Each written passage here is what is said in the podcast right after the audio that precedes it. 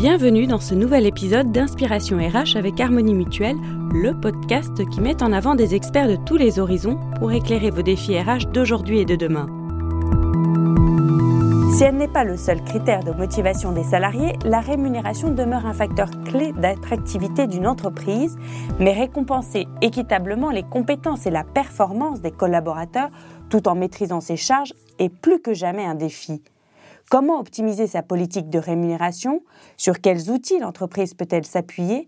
Peut-on aligner son système de rémunération sur les objectifs RH et les objectifs de développement de l'entreprise?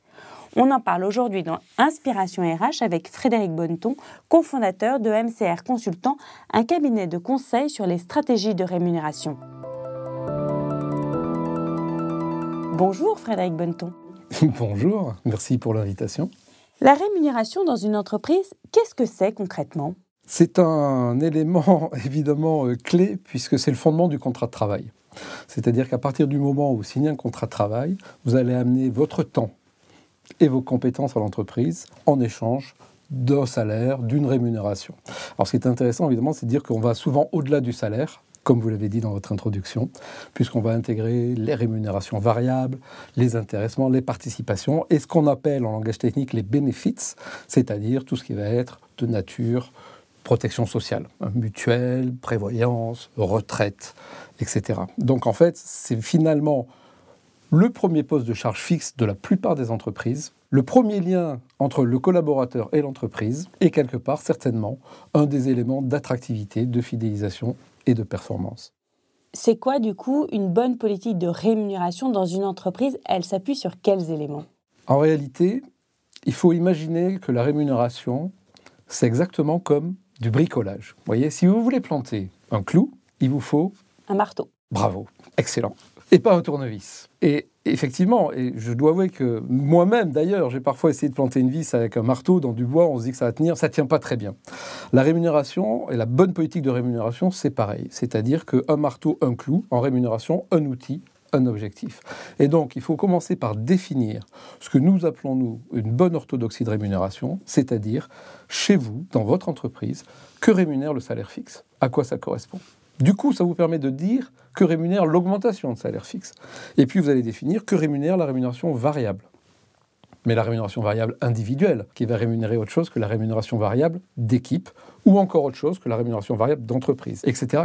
Donc en fait, une bonne rémunération, une bonne politique de rémunération, c'est quelque chose qui est clair pour les collaborateurs et pour les managers.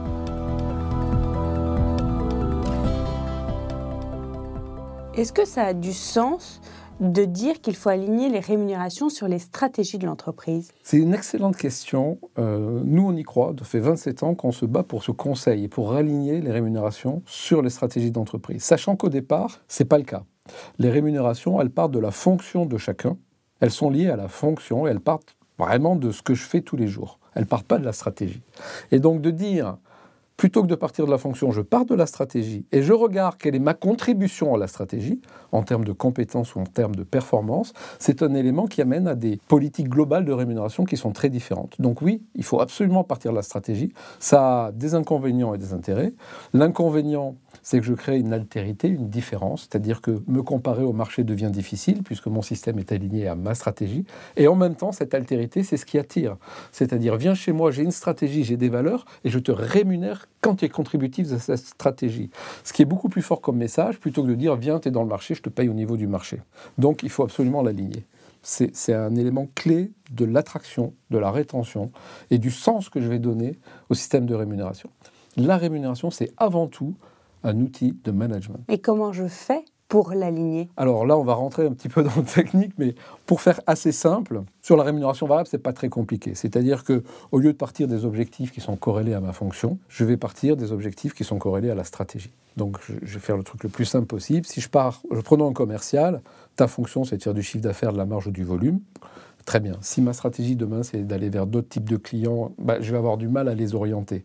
Donc, je vais rajouter des surcouches de rémunération. Alors si le fondamental de mon système, c'est d'aller vers des nouveaux clients ou de nouvelles offres, etc., bah, là, comme par hasard, les équipes commerciales vont y aller. Donc, vraiment, partir de la stratégie, c'est pas ajouter des indicateurs sur le système de fond. C'est radicalement transformer le système. Et sur le salaire fixe, c'est un peu plus complexe. Il faut que je fasse idéalement euh, une hiérarchisation des rémunérations par rapport à l'entreprise. C'est-à-dire, vous savez, quand on, quand on prend euh, une grille de rémunération, si je ne suis pas dans la convention collective, beaucoup d'entreprises, à partir d'une certaine taille, ont des grilles internes et elles travaillent sur ce qu'on appelle des pesées de poste. Donc elles font des hiérarchisations de rémunération à l'intérieur desquelles on va faire rentrer des critères classants de type complexité du poste, autonomie, etc.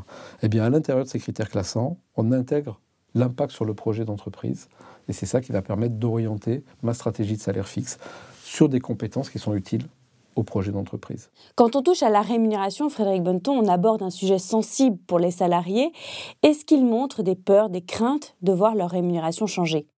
Il y a un truc assez étonnant, c'est que quand on va voir des collaborateurs en disant on va changer le système de rémunération, c'est assez rare qu'ils pensent ah c'est pour me donner plus.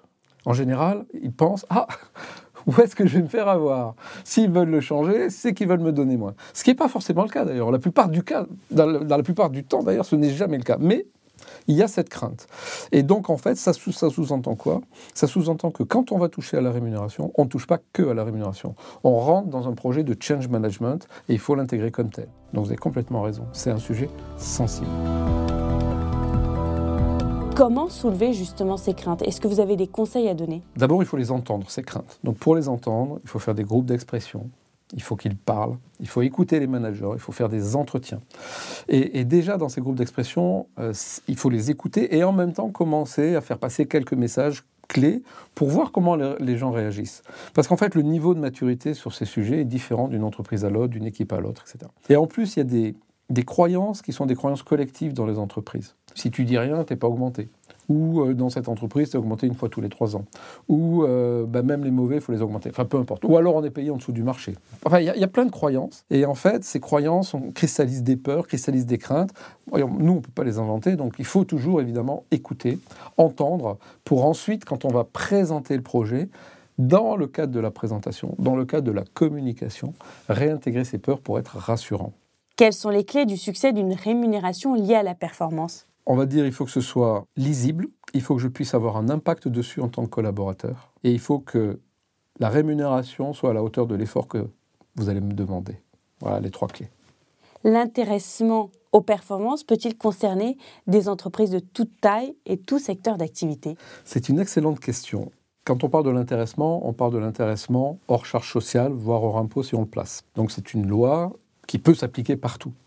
Pourquoi elle ne s'applique pas beaucoup aux PME Je pense que c'est par une lacune de connaissance ou de compréhension de ces sujets. Et c'est dommage, parce que c'est un outil d'abord de management, puisqu'on peut mettre de l'intéressement sur des objectifs de performance par équipe, qu'on peut payer au trimestre, au semestre, à l'année. Donc c'est véritablement un outil de rémunération, et qui en plus, dans le cadre de la loi, permet d'aller jusqu'à 20% de la masse des salaires sans charge sociale. Donc pourquoi s'en priver? Donc, ça peut concerner toutes les entreprises de tous les secteurs d'activité. Et je vais même aller plus loin, c'est pas que ça peut, c'est que ça doit. Merci beaucoup Frédéric Bonneton. Les revenus des collaborateurs sont au cœur des enjeux de protection et de valorisation du potentiel humain de votre entreprise, un potentiel humain pour lequel Harmonie Mutuelle s'engage à vos côtés. À très bientôt pour une nouvelle inspiration RH.